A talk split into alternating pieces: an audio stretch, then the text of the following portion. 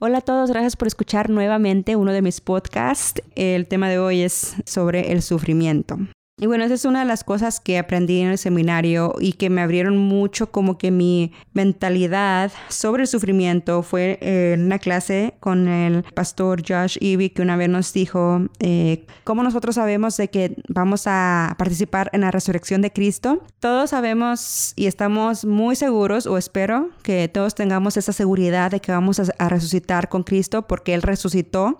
Pero igualmente, así como Él sufrió, nosotros también tenemos asegurados el sufrimiento porque también tenemos que ser partícipes del sufrimiento.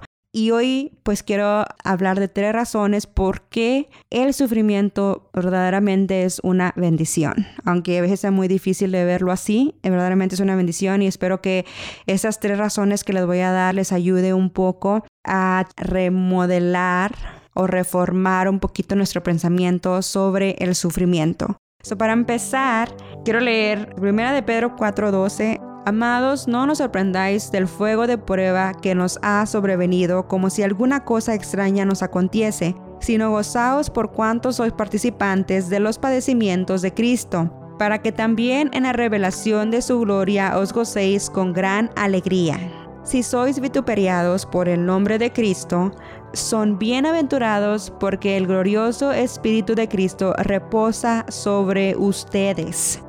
Quería empezar con ese versículo nada más para que tengamos una idea de lo que Dios nos está hablando sobre el sufrimiento. Por ejemplo, aquí nos dice Pedro que no nos tome como algo extraño, o sea, el sufrimiento, las este los padecimientos, las tribulaciones, todas esas cosas van a ser normales en, en en cuestión de que Dios ha dejado que esas cosas pasen y que van a seguir pasando, pero todo tiene un propósito y eso pues ya lo sabemos nosotros como cristianos que todas las cosas pasan para, para bien. La primera razón por qué el sufrimiento es una bendición. Son número uno, el sufrimiento manifiesta la naturaleza insatisfactoria del mundo. Y esto lo dice John Curry en su libro que se llama Why Do I Suffer? ¿Por qué sufro? Él tiene mucho que decir, si quieren leer su libro, está súper corto y muy bueno, pero una de las cosas que él nos dice es, hay sufrimiento en el mundo porque el mundo no trae nada de satisfacción. Y eso lo podemos ver en Salmo 63, 1, donde David está orando, le está pidiendo a Dios, dice, Dios mío, eres tú, de madrugada te buscaré, mi alma tiene sed de ti, mi carne te anhela, en tierra seca y aradida donde no hay aguas.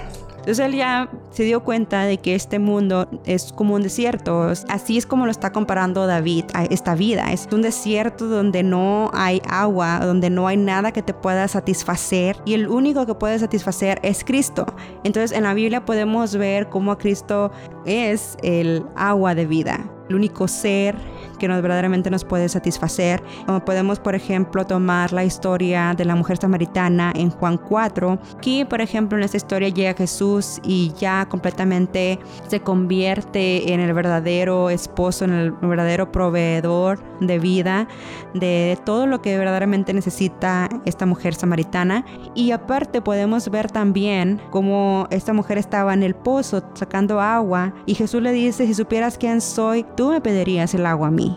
Jesús está diciendo, yo soy la verdadera agua, la verdadera agua que te va a satisfacer, la verdadera agua que te va a quitar la sed. Él es del que estaba hablando David.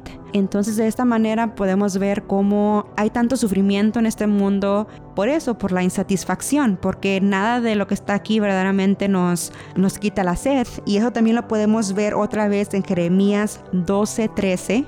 Porque dos males ha hecho mi pueblo, me dejaron a mí fuente de agua viva por cavar para sí cisternas, cisternas rotas que no retienen el agua.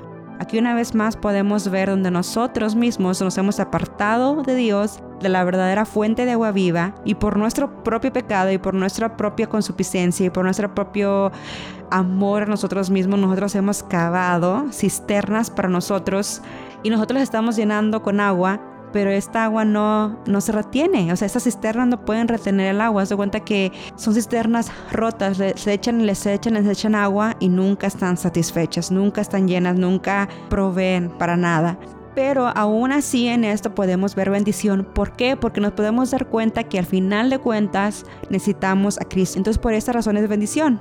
porque nos ayuda a ver cómo las cosas del mundo son insatisfactorias y nos acerca a la verdadera fuente de agua viva. Bueno, la segunda razón por qué el sufrimiento es una bendición lo podemos encontrar en el versículo de Filipenses 3:10 a fin de conocerle y el poder de su resurrección y la participación de sus padecimientos en conformidad a su muerte, si alguna manera llegase a la resurrección de los muertos. Antes de llegar a la resurrección de los muertos y a conocerle en el poder de su resurrección, también tenemos que ser participantes de sus padecimientos el único tiempo que vamos a tener la oportunidad de poder participar en los padecimientos de Cristo es en este mundo, porque nada más en este tiempo va a haber sufrimiento. Entonces, ahorita es la única oportunidad que tenemos para ser partícipes de los padecimientos de Cristo. Ok, si vamos a 2 de Corintios 1, 3, dice, Bendito sea el Dios y Padre de nuestro Señor Jesucristo, Padre de misericordias y Dios de toda consolación, el cual nos consuela en todas nuestras tribulaciones, para que podamos también nosotros consolar a los que están en cualquier tribulación por medio de la consolación con que nosotros somos consolados por Dios. Porque de la manera que abundan en nosotros las aflicciones de Cristo, así abunda también por el mismo Cristo nuestra consolación. Pero si somos atribulados, es para vuestra consolación y salvación, o si somos consolados es para nuestra consolación y salvación, la cual se opera en el sufrir las mismas aflicciones que nosotros también padecemos y nuestra esperanza respecto de vosotros es firme, pues sabemos que así como sois compañeros en las aflicciones, también lo somos en la consolación. Ok, aquí hay dos cosas de las que quiero hablar. Una, parte del número dos, dije que el sufrimiento nos permite entrar en el sufrimiento de Cristo, ¿verdad? Nos hace participantes del sufrimiento de Cristo, pero no nada más eso, sino que también nos ayuda a poder entrar en el sufrimiento de los demás y a llegar a ser consolación para el sufrimiento de los demás. Y por eso esta es una súper bendición, porque una, podemos seguir siendo participantes con Cristo, pero también podemos compartir el sufrimiento con los demás que están sufriendo. Y esto es lo que es ser parte del cuerpo de Cristo, no nada más como estar tan enfocados en nuestro propio sufrimiento, sino que también entrar en el sufrimiento de los demás y que muchas veces eso se nos hace muy difícil o no lo pensamos o, es mejor como que evadirlo porque uno piensa como que no, ya tengo suficiente con mis propios eh, sufrimientos.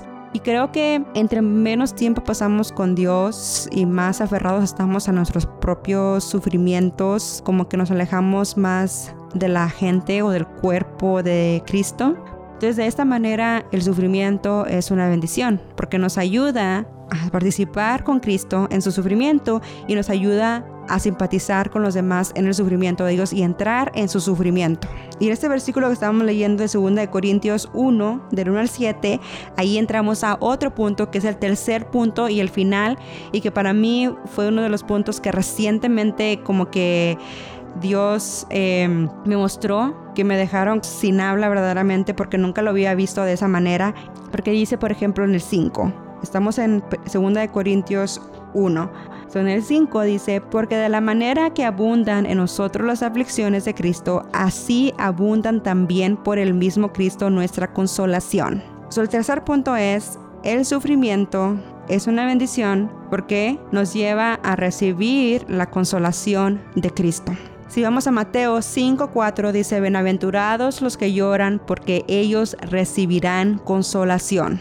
Básicamente lo que dice es bienaventurados los que sufren, los que son atribulados, los que están padeciendo por Cristo, porque ellos recibirán consolación. Verdaderamente es una bendición estar en sufrimiento porque podemos recibir consolación no de tus papás, no de tu familia, no de tus amigos, sino del Creador de la tierra, del universo. De Él vas a recibir consolación. Bueno, ¿y por qué la consolación es una bendición? Pues es una bendición porque podemos vivir a Cristo como nuestro consolador. Lo podemos experimentar, vivir como el gran consolador. Yo estaba leyendo un libro que se llama Nuestra Buena Crisis, que es de Jonathan Dodson, que es un pastor de aquí de Austin. Hay un capítulo aquí que habla de la bendición que es el sufrir o el llorar, el, el tener lamentación, básicamente del sufrimiento. Les quiero leer un pedacito de este libro porque va con lo que dice Mateo 5.4. Dice, Jesús promete que aquellos que lloran con esperanza no serán defraudados, ellos serán consolados. El consuelo que obtenemos en el presente estado de las cosas es un consuelo que un día crecerá ampliándose para abarcar el mundo entero. Las manos de Dios secarán cada lágrima y remodelarán el mundo en un lugar de eterna consolación y alegría. No es tanto que la presencia de esta futura dicha compensará nuestra agonía, sino que la reformulará radicalmente, convierte la agonía en gloria.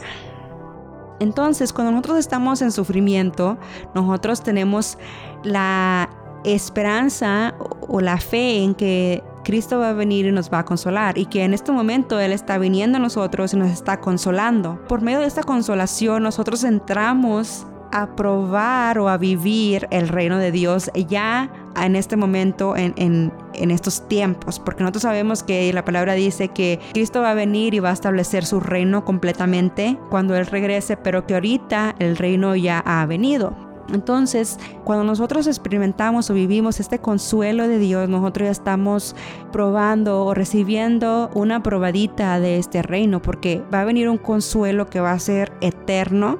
Entonces, velo como una bendición el que estés sufriendo ahora, porque eso te permite desde ahorita ya recibir ese consuelo eterno de Dios, del que vas a vivir tú eternamente cuando el reino venga. Y yo sé que muchas veces es muy difícil como ver esas experiencias malas, eh, aterradoras o no sé por qué estás lamentando tú ahorita, no sé por qué estás sufriendo, tal vez falleció alguien en tu familia cercano dificultad económica eh, o tal vez estás teniendo mucha depresión, lo que está pasando.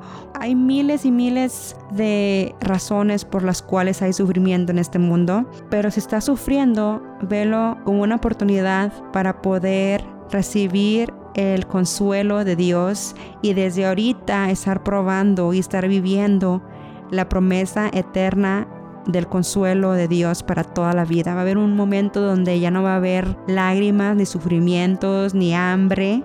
De modo que los que padecen según la voluntad de Dios encomienden sus almas al fiel Creador y hagan el bien. no importa por lo que estemos pasando ahorita, encomienda tu alma al fiel Creador y haz el bien. No importa por lo que estés pasando, tú sabes que todo esto tiene una razón y tú sabes que todo lo que pasa Dios lo hace para bien. Y tú sabes que al final de cuentas, no importa lo que pase, siempre puedes confiar en Dios, pero hay que pedirle por nuestras almas y que nos ayude a hacer el bien aún durante este sufrimiento. Y recuerda, todo esto que estamos padeciendo es según la voluntad de Dios. Entonces, antes de irnos, recuerda las tres razones por qué debes de ver cualquier sufrimiento que estás pasando ahora, que vas a pasar, o todo ese sufrimiento, verlo como una bendición, porque te está recordando la insatisfactoria naturaleza de este mundo y que nada de lo que hay aquí te va a satisfacer. Tienes que ir al único que tiene agua de vida, Cristo. Dos, Recuerda que es una bendición porque estás participando en el sufrimiento de Cristo y aparte vas a poder entrar en el sufrimiento de los demás. Y tercera, puedes recibir la consolación de Dios, que es una prueba de el reino de Dios. Y lo más importante, toda la agonía que estás viviendo en este momento, Dios lo va a convertir en gloria. Primera de Pedro 4:13. Gozaos por cuanto sois participantes de los padecimientos de Cristo para que también en la revelación de su gloria se gocen con gran alegría. Todo esto es temporal y es para un propósito. Y bueno, eso es todo por hoy y pues espero que les haya sido de bendición como lo fue para mí. Espero que Dios me haya dado las palabras correctas para hacerlo entendible para ustedes. Y bueno, nos vemos a la próxima. Tengan una bonita semana. Bye bye.